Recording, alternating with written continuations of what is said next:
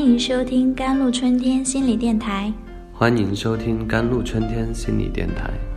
这里是一片心灵的小世界，在这里修身养性，这里是一个心灵的加油站，在这里修复保养。我是今天的主播 Celine。我是一名抑郁症患者，从小就因为家里穷被人看不起，很小的时候经常被人孤立。记得有一次，我不知道自己做错了什么，第二天早上发现所有的人都不喜欢和我玩了。我茫然失措，孤单困惑，也没有人告诉我做错了什么。我惊慌失措地问姐姐。可是姐姐摇摇她的马尾，就玩她自己的去了。从那以后，我特别的害怕，也特别渴望朋友。如果有人能和我玩一下，我就会高兴的不得了。但玩的过程中，我就害怕下一秒钟他就会知道我家里穷，他就会看不起我了，或者我一不小心哪儿做错了。他就一下子和其他人一样不理我了。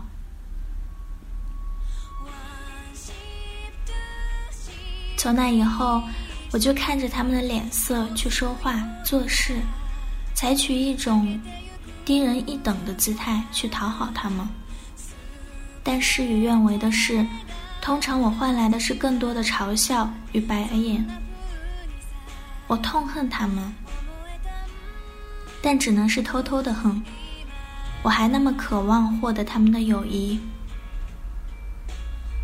我常常偷偷的哭，妈妈有时会发现，她就会抱着我说：“你这样不要被人欺负才好。”但妈妈越是这样说，感觉就总是被人欺负。慢慢的，我不愿再与人说话，渐渐的远离朋友。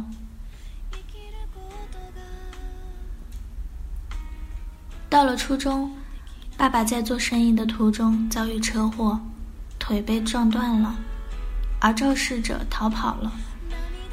当时我一下子绝望了，就连我爸也落得一个被人欺负的下场，何况我一个孩子呢？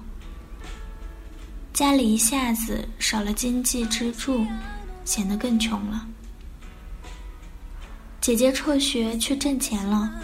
妈妈整日以泪洗面，一边照顾着爸爸，我以帮妈妈照顾爸爸为由，请假一个月宅在家。可从那以后，我就不愿再出门了。整整一年，我宅在家里，不和任何人说一句话，脑海里充满了周围人嘲笑的面孔。我小小的房间安静地笼罩着我所有的悲苦落寂。我被送进了精神病院，进行药物与心理治疗。尽管家里没有钱，但因为我是家里将来的顶梁柱，整个家庭都要挽救我。其实我挺好的，在一个人的房间里，没有人会伤害我，只是我不愿意再说话而已。我在医院里住了一个月，保持着我在自己房间的状态，每天几点吃药，几点出门，几点回来，每天都是机械的生活。医生、护士、保安，都在用一种异样的眼光看我。大概他们认为我会随时症状加重，变成疯子。我冷冷地看着周围所有人的言谈举止，没有与他们交谈的欲望。家里人见到没什么效果，就让我出院了。爸爸的身体渐渐好起来，他也会大声地斥责我，让我要争气。我开始用一种新的面孔来生活，变得很强硬。在外面会因为一点小事儿而和别人大打出手。我没有朋友，所有的人都远离我，这是我儿时就特别害怕见到的事实。在我十六岁时，终于应验了。我仰天长啸，咽下了所有的孤独。为了家庭，我埋头学习，终于我考上了一所还算知名的大学。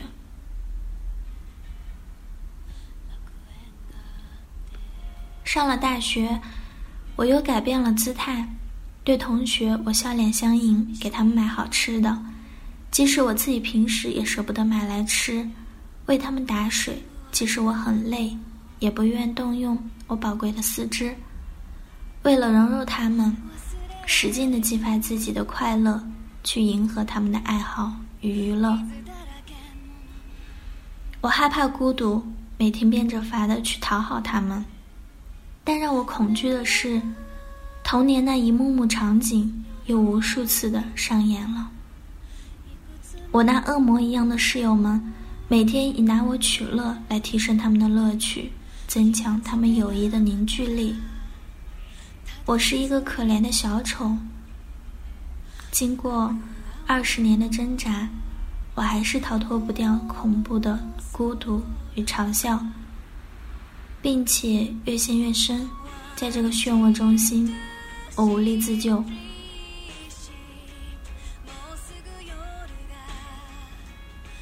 慕名来到心理咨询中心，只用了几次心理咨询，就改变了我的内心意象。童年的一切都变成了另外的一个样子，在我的脑海深处都得到了重新的解读，摆脱掉了贫穷、被人看不起与被欺负的心理。我开始真正的强大起来，开始体验到真正作为一个人而生活着的喜悦。在心理咨询中心，我还被邀参加了许多免费的沙龙活动。那些提升自信、寻找快乐、信任之旅的活动，让我记忆犹深，没齿难忘。老师及伙伴们带给我的体验珍贵至极，前所未有，恩同再造。我提升了自信，消除了以往的人际隔阂。学会了人际交往上的信任与技能，在生活中我找到了美好的快乐，而让我那既爱又恨的室友们惊奇的是，他们看到了我阳光帅气的脸。好了，以上就是今天的节目内容了。咨询请加微信 jlct 幺零零幺，或者关注微信公众号“甘露春天微课堂”，收听更多内容。感谢您的收听，我是森林，我们下期节目再见。